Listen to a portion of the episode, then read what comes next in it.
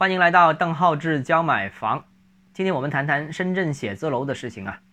这个深圳写字楼的，我们经常隔三差五都会跟大家聊一聊啊。那现在，呃，刚好发布了二零二一年第一季度的深圳甲级写字楼的这样相关数据啊。那跟大家看一看，比较有趣啊。为什么有趣呢？就是深圳写字楼有六个项目入市，一季度那合计面积约四十点六万平方米，市场。总存量环比是扩容了百分之四点九，也就是增加了大概百分之五左右的写字楼，还挺厉害的了。一个季度增加百分之五。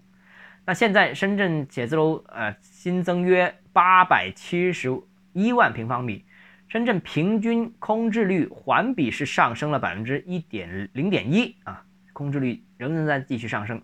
空置率到目前为止是什么样的数据呢？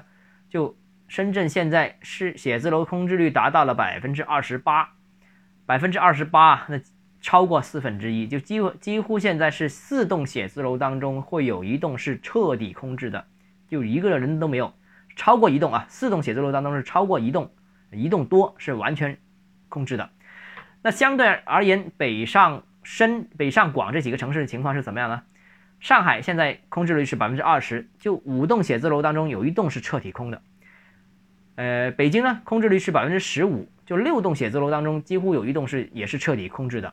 广州情况是最好的了，广州情况是只有个位数的空置率，是在四大一线城市当中表现最好的。而深圳是四大城市当中表现最弱的一个城市，空置率最高最高。好了，这一组数据，我觉得可以从三个不同的角度和维度去考虑这个问题，我觉得比较有意思。第一个就是。哎，大家都说深圳经济好，但深圳经济好，但是写字楼为什么会有如此巨大的空置呢？那写字楼空置，那就是说明这个办公啊企业的数量可能没有达到这个预期，是不是？那是不是经济有隐忧？这个是值得大家思考的啊。这个经济数据和实际现场现在看到的情况匹不匹配？哪里出现了问题啊？到底是经济的问题，还是数据上面的问题，还是我们观察角度上面的问题？这是第一个。第二个呢，就是从培育企业的角度看，空置率高，那反而是好事。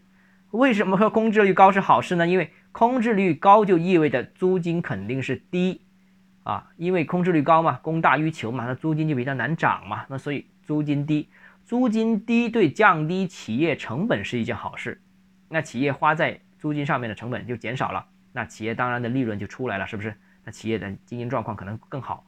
那是不是也是因为这样一个原因导致哎深圳的经济发展的不错呢？啊，写字楼总体的租金比较低嘛，是吧？空置率比较高嘛，啊，这个也是换一个角度考虑这个问题。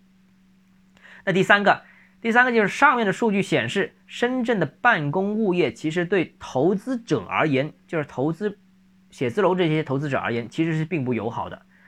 空置率这么高，那租金回报率肯定是低的了啊。然后供大于求这么严重，那市场。啊，这些不动产的价格肯定也是难以有表现的，啊，所以呢，这个如果你是投资者买了深圳写字楼，那就惨了，要么空置，要么租低租金，要么就不涨价啊，就是面临这样一个情况。所以呢，这个同一件事情，也包括深圳的写，就是深圳这个写字楼这个空置率比较高，你又可以看到经济上面的问题，又可以看到这个，呃，对于投资者而言的一个一个一个角度，又可以从一个企业经营的角度去看，可能得出的结论是完全不相同的。所以很多时候就看。你从哪一个角度切入去看这样一个问题啊？好了，那今天节目到这里啊。如果你个人购房有疑问，想咨询我本人的话，欢迎添加邓浩志教买房六个字拼音首字母小写这个微信号 d h e z j m f。